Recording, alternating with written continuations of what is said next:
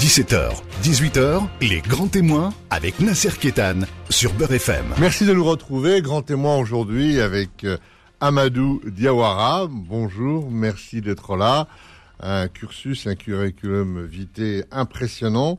On a envie de vous demander de quoi vous n'êtes pas président et qu'est-ce de quoi qu'est-ce que vous faites pas tellement on est estomaqué devant ce devant ce euh, ce, CV euh, très actif, très jeune et euh, de passage à Paris et c'est un vrai plaisir que de vous recevoir. Alors vous êtes président du cluster Digital Africa. J'ai l'impression que je parle chinois quand je dis ça parce que la plupart des gens ne connaissent pas, ne savent pas ce que c'est qu'un cluster. Alors, est-ce que vous pouvez nous dire déjà ce que c'est qu'un cluster? Est-ce que c'est qu'un hub? euh, pour nos auditeurs et nos auditrices, au moins qu'on commence à comprendre de quoi on va parler pendant cette émission. Et puis, vous êtes africain et vous êtes en première ligne de tous les grands chamboulements internationaux, et notamment on parlera du Mali, hein, le Mali qui qui qui, qui, qui, qui a coupé euh, le cordon ombilical et qui a même coupé des bras, des têtes. Enfin, il a tout coupé. il reste. Alors, je sais pas ce qui reste au Mali, mais vous nous direz ce qui reste.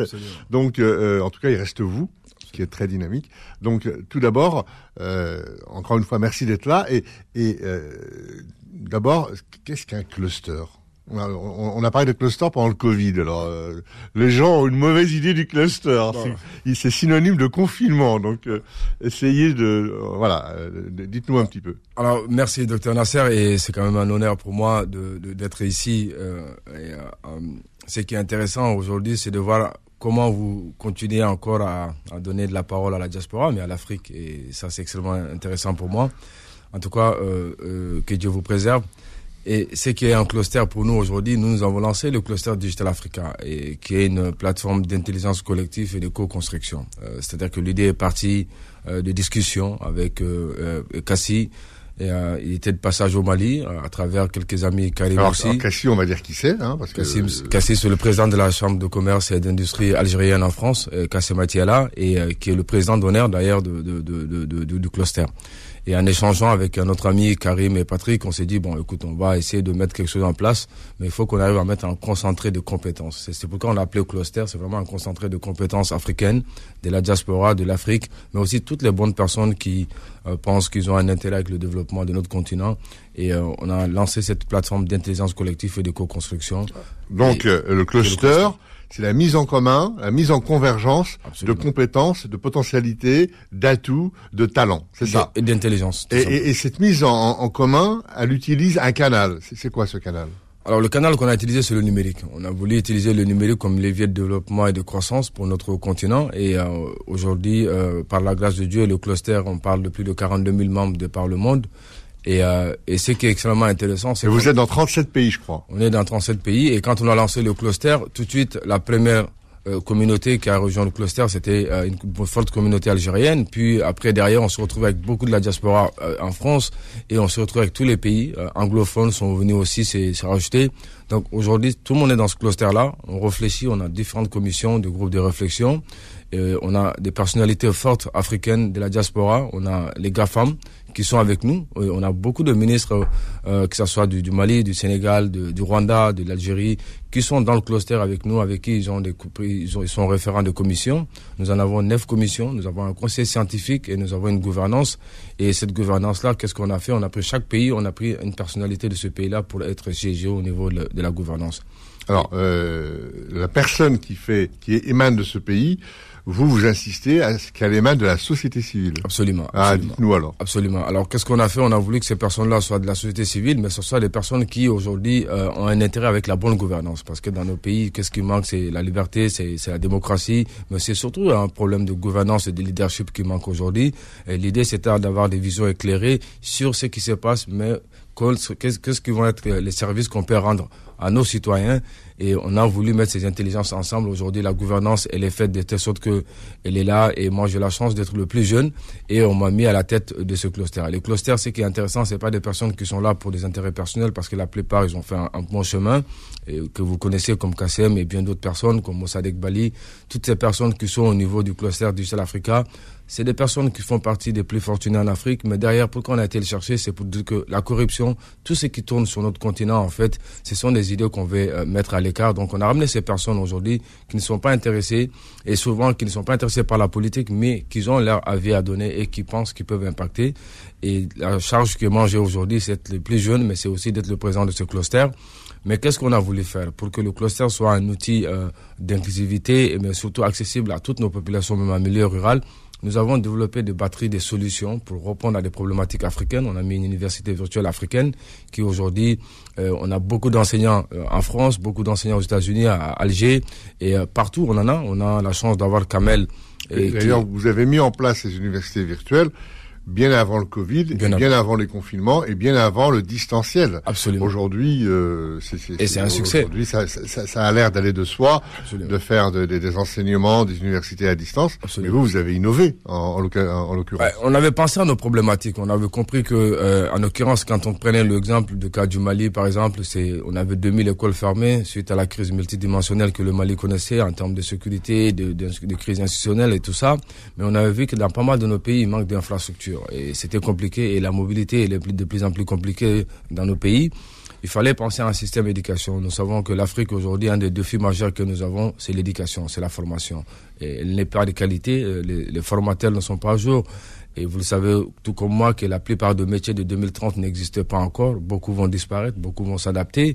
Nous avons vu tout à l'heure les échanges qu'on a eus. La radio essaie elle n'a pas disparu, mais c'est adapté aujourd'hui et aujourd'hui elle est en train d'innover. Et on a Kodak qui a disparu, qui a fait faillite parce que les appareils téléphoniques sont arrivés.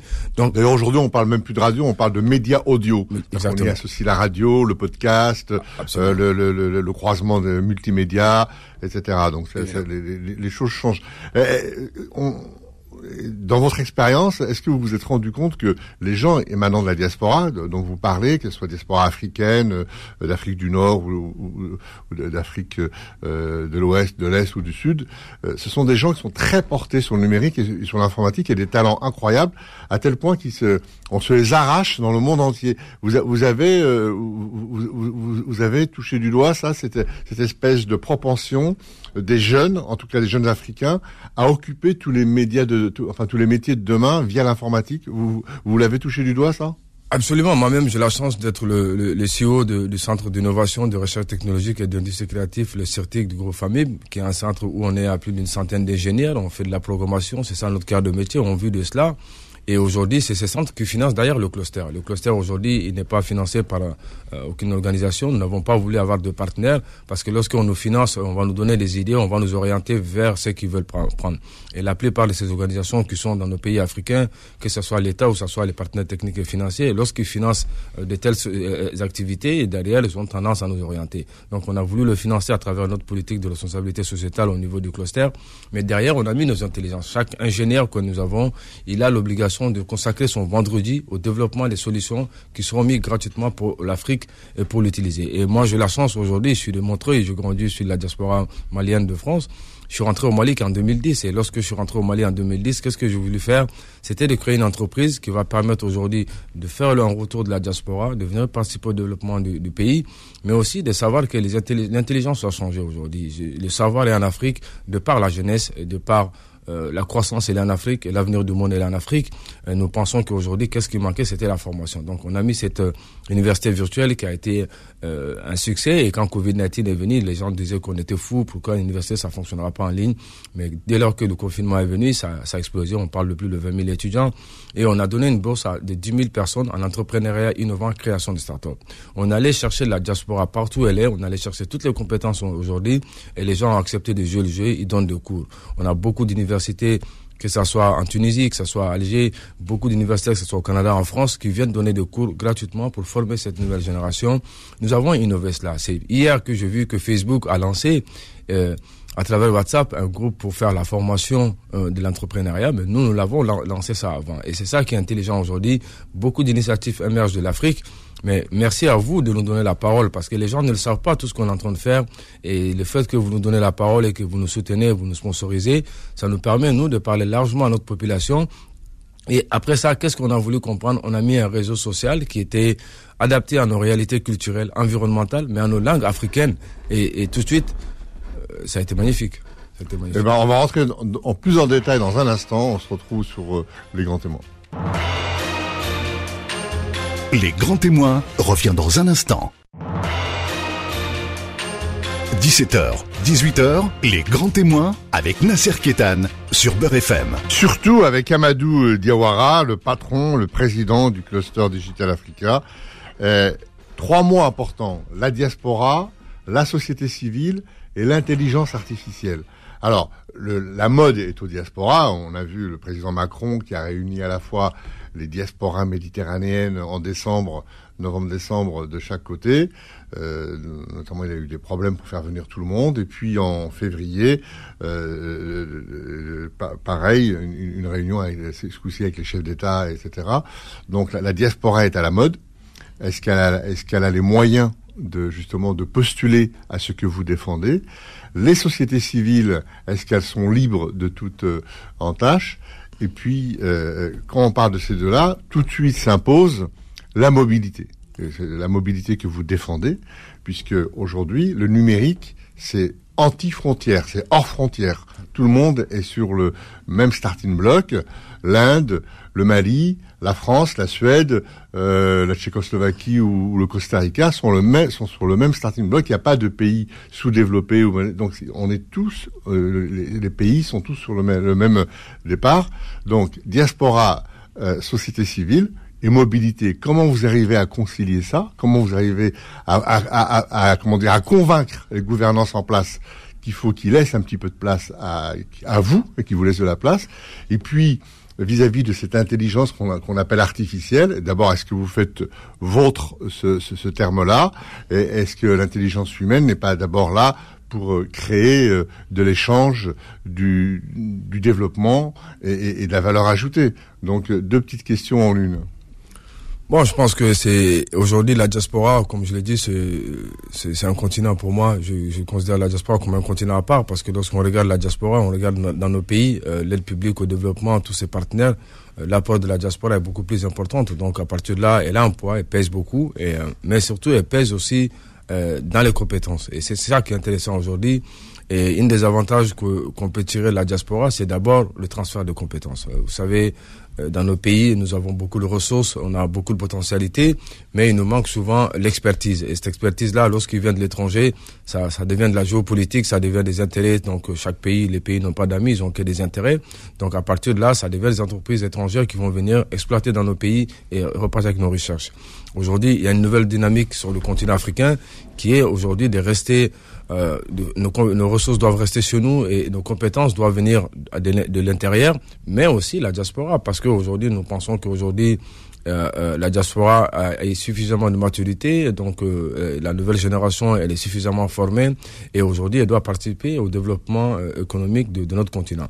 Ah, Maintenant, il faut, la, il faut dit, de la mobilité, il faut, de la il faut des Erasmus africains. Absolument. Qu'est-ce qu'il faudrait pour que ce soit euh, on voit les problèmes de visa, les problèmes de, d'échange.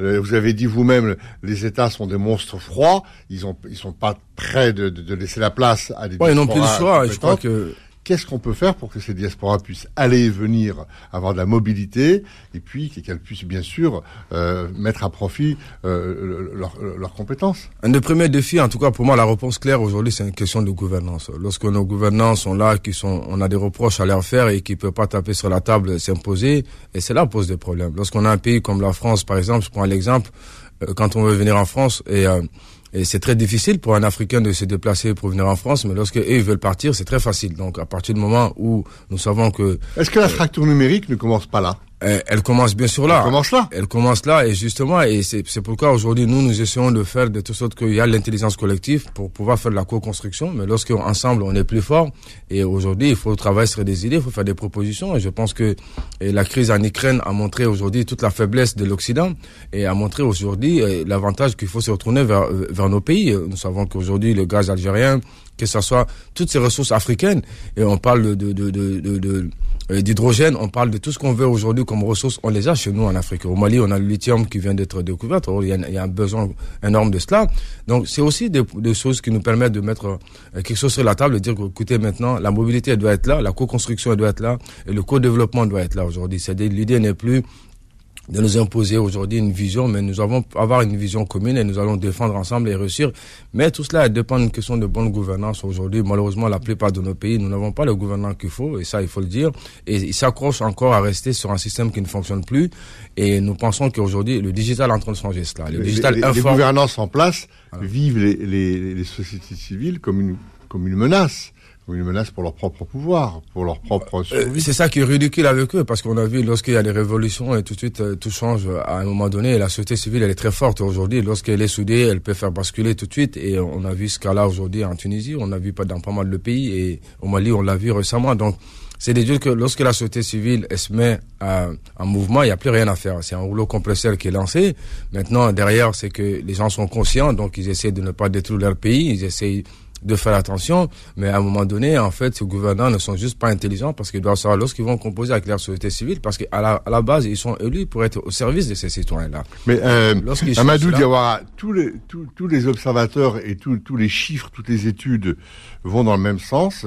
Depuis la crise sanitaire, la fracture numérique va en augmentant. Le chômage va en augmentant en Afrique, notamment il touche en priorité les jeunes et les femmes. Euh, c'est compliqué. Bon, c'est là où, en fait, moi, à chaque fois, je dis, dans chaque crise, il y a des opportunités. Et la crise à Covid-19, malheureusement, nous n'avons pas pu saisir. Ça a été un moment de rupture totale pour nous dans pas mal de choses. Notamment à travers nos relations avec l'étranger, mais à travers nos habitudes en Afrique, mais à travers aussi notre politique euh, de nos gouvernants en Afrique. Covid-19 aujourd'hui changé beaucoup de choses. Nous n'avons pas su profiter de cela euh, suffisamment. Maintenant, euh, je suis pas totalement d'accord avec euh, le fait que ça crée beaucoup de chômage. Non, en fait, ça a créé de nouveaux métiers. Et ça, en créant ces nouveaux métiers-là, il y a eu beaucoup de changements. Et ces changements-là, comme je l'ai dit, la plupart des métiers n'existent pas encore. Mais beaucoup de startups ont émergé en Afrique et beaucoup de projets ont émergé en Afrique qui sont en train de continuer. Mais à côté des startups, toutes les entreprises, les PMI, PME ont du mal à se numériser. Et, et tout un chantier de numérisation. Et, ça, c'est un travail de l'État qui manque. Ça, c'est l'État qui ne met pas assez d'infrastructures nécessaires aujourd'hui. Le rôle aujourd'hui des startups, c'est aujourd'hui, c'est des conditions qu'il faut mettre pour que les citoyens puissent bénéficier, parce qu'il y a des missions régaliennes qui sont là.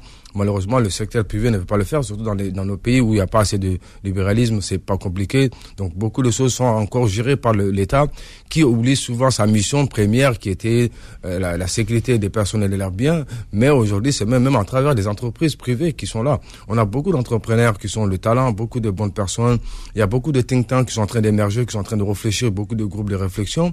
Mais la question essentielle, c'est que vous l'avez dit vous-même, Lorsqu'on essaie de pousser ces genres d'initiatives, tout de suite on est vu comme un concurrent, on est vu comme quelqu'un qui est contre le régime, et souvent c'est ça qui est difficile. Et malheureusement, à l'intérieur, quelqu'un concurrent pour le régime, et à l'extérieur, euh, des gens qui ne comptent pas. C'est-à-dire que quand on regarde, ça c'est une question d'éducation à l'école, quand on regarde une carte du monde, euh, l'Afrique pourrait contenir toute la planète.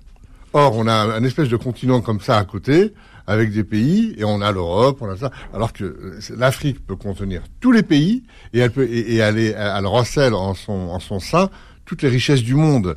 L'Afrique est, est, victime de, son image. comment sortir de, cette image, notamment véhiculée par euh, l'Occident?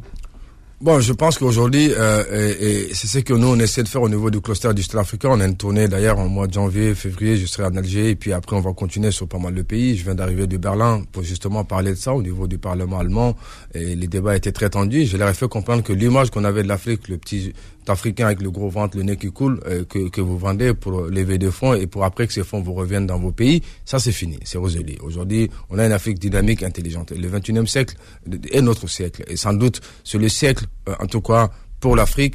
Et la croissance est là en Afrique, la jeunesse est là en Afrique, et qu'est-ce qui se passe? Les ressources sont en Afrique. Maintenant, la question c'est quoi?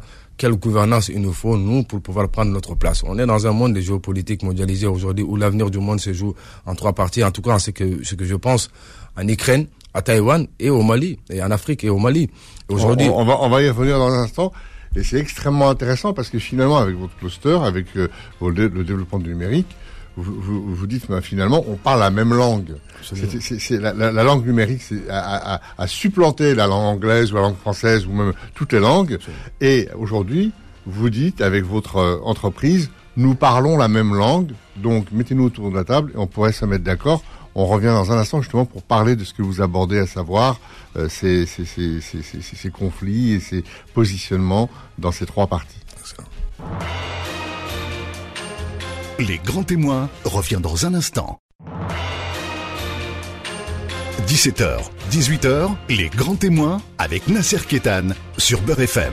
Oui, euh, Amadou Diawara, qui est le président du cluster Digital Africa, euh, aujourd'hui, euh, c'est une langue universelle, la langue de, l'informatique. Euh, mais euh, l'Afrique est encore tributaire de la CDAO, d'une monnaie euh, particulière. elle a du mal un petit peu à, à, trouver les voies de sa souveraineté et de son autonomie. On voit qu'aujourd'hui la multilatéralité a volé en éclats. Euh, ça a commencé avec Donald Trump qui s'est mis à, à, faire des choses un peu à droite à gauche, euh, à, reconnaître des États, à, à, en faire qu'à sa tête. On a vu la Hongrie, on a vu la Biélorussie, on, on a vu Erdogan, le président turc, on voit aujourd'hui Poutine avec l'Ukraine. Donc euh, les gens remettent en cause un peu à la fois le traité de Versailles, et, voilà.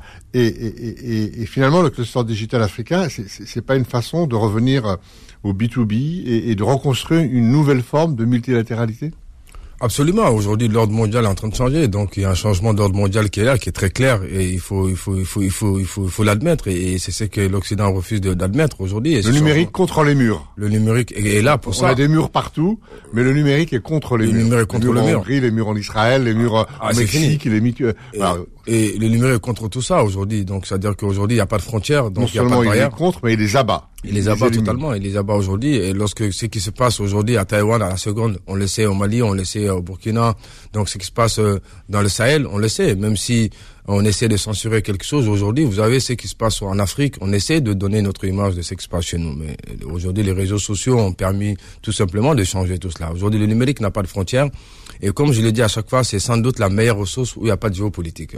Soit on coupe la tête à tous les citoyens du monde, soit en ce moment-là, le numérique, on ne peut rien faire, c'est lancé. Mais la bonne nouvelle aujourd'hui, c'est qu'il faut retenir, c'est qu'il y a un réveil aujourd'hui. Et il y a l'intelligence collective, y a la co-construction. Lorsque nous avons lancé le cluster Digital Africa, et euh, on, a, on s'est retrouvé tout simplement sur un groupe WhatsApp.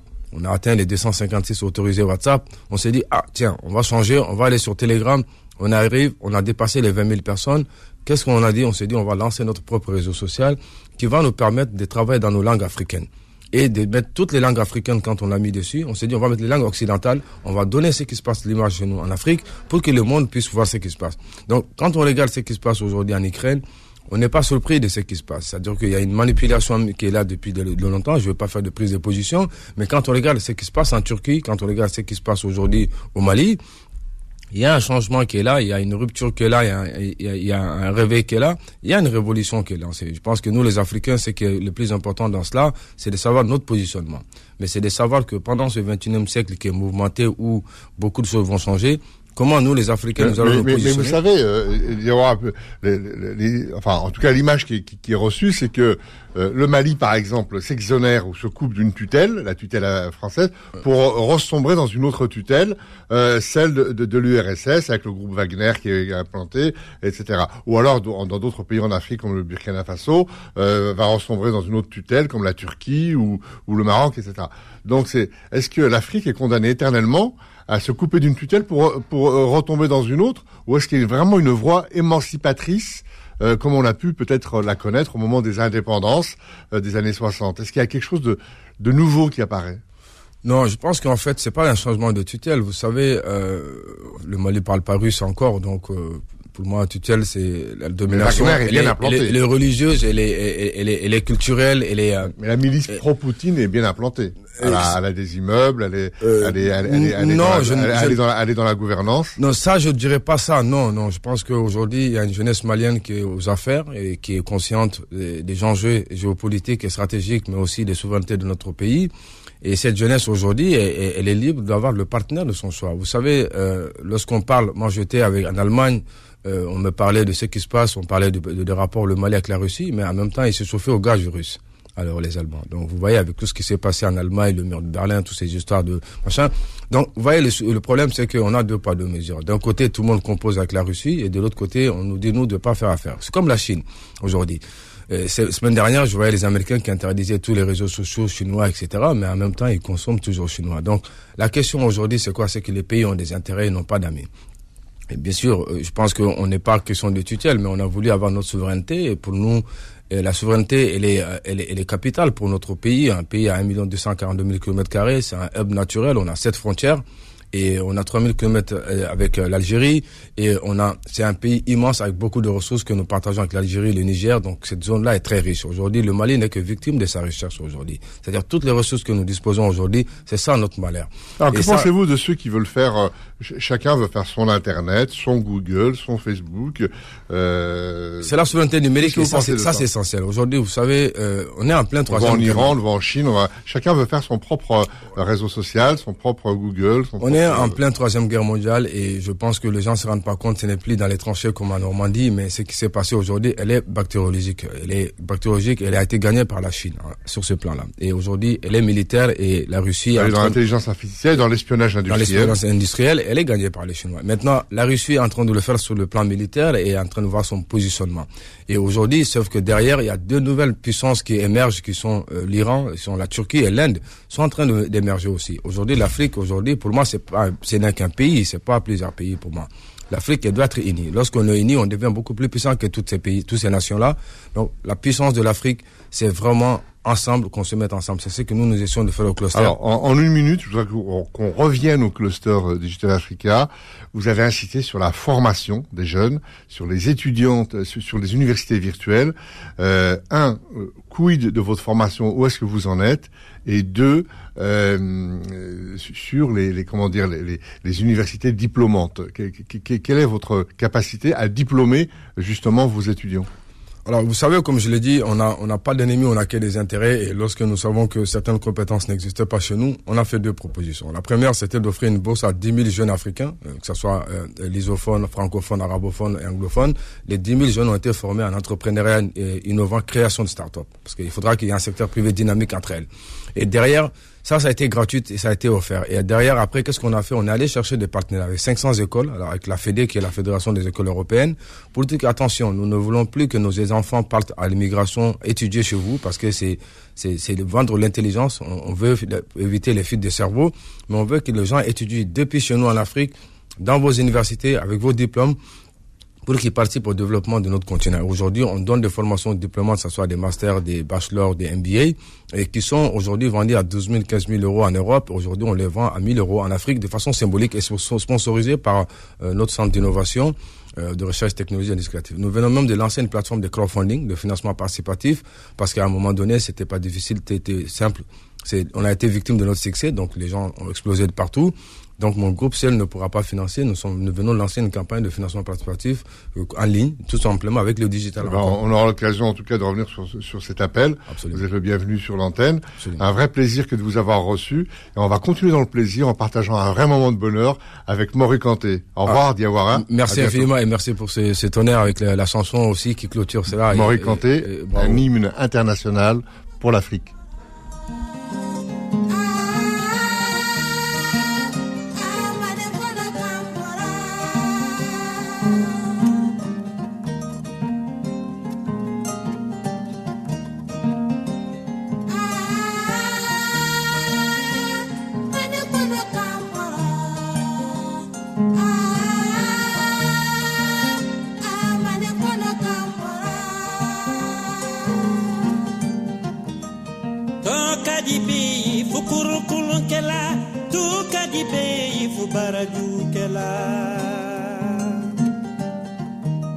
tumbani fannani be kaninalu ulmenu yamanalu kono.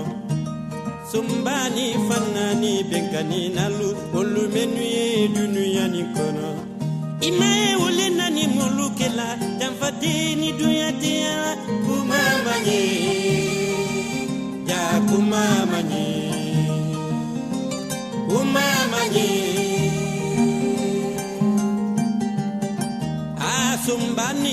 naani binkani nalu olu minnu ye jamanalu kɔnɔ i ma ye nani mɔlu kila danfadenu dunyatiya la kuma ma ɲe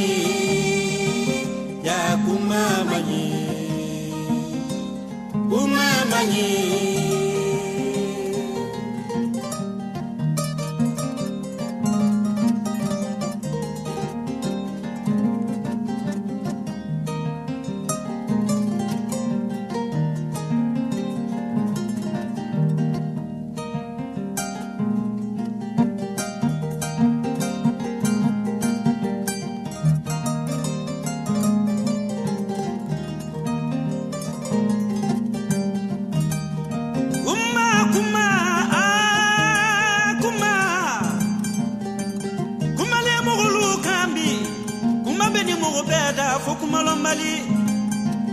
bakuma kule kuma koju bima ku kule jadani. Ibida bu kuma ro kule tayi kono. Kana sabu ke che kule ifo budi banin kono ni fo kuru te di manin ka kano yese ka fo mo ma tema kuite. Ikile mana fu yere ma lulu kuite.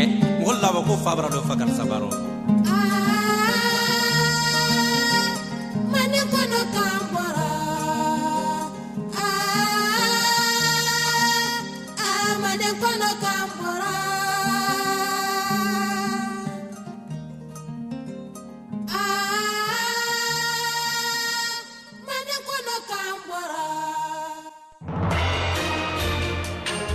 Retrouvez les grands témoins tous les dimanches de 17h à 18h et en podcast sur beurrefm.net et l'appli Beurre.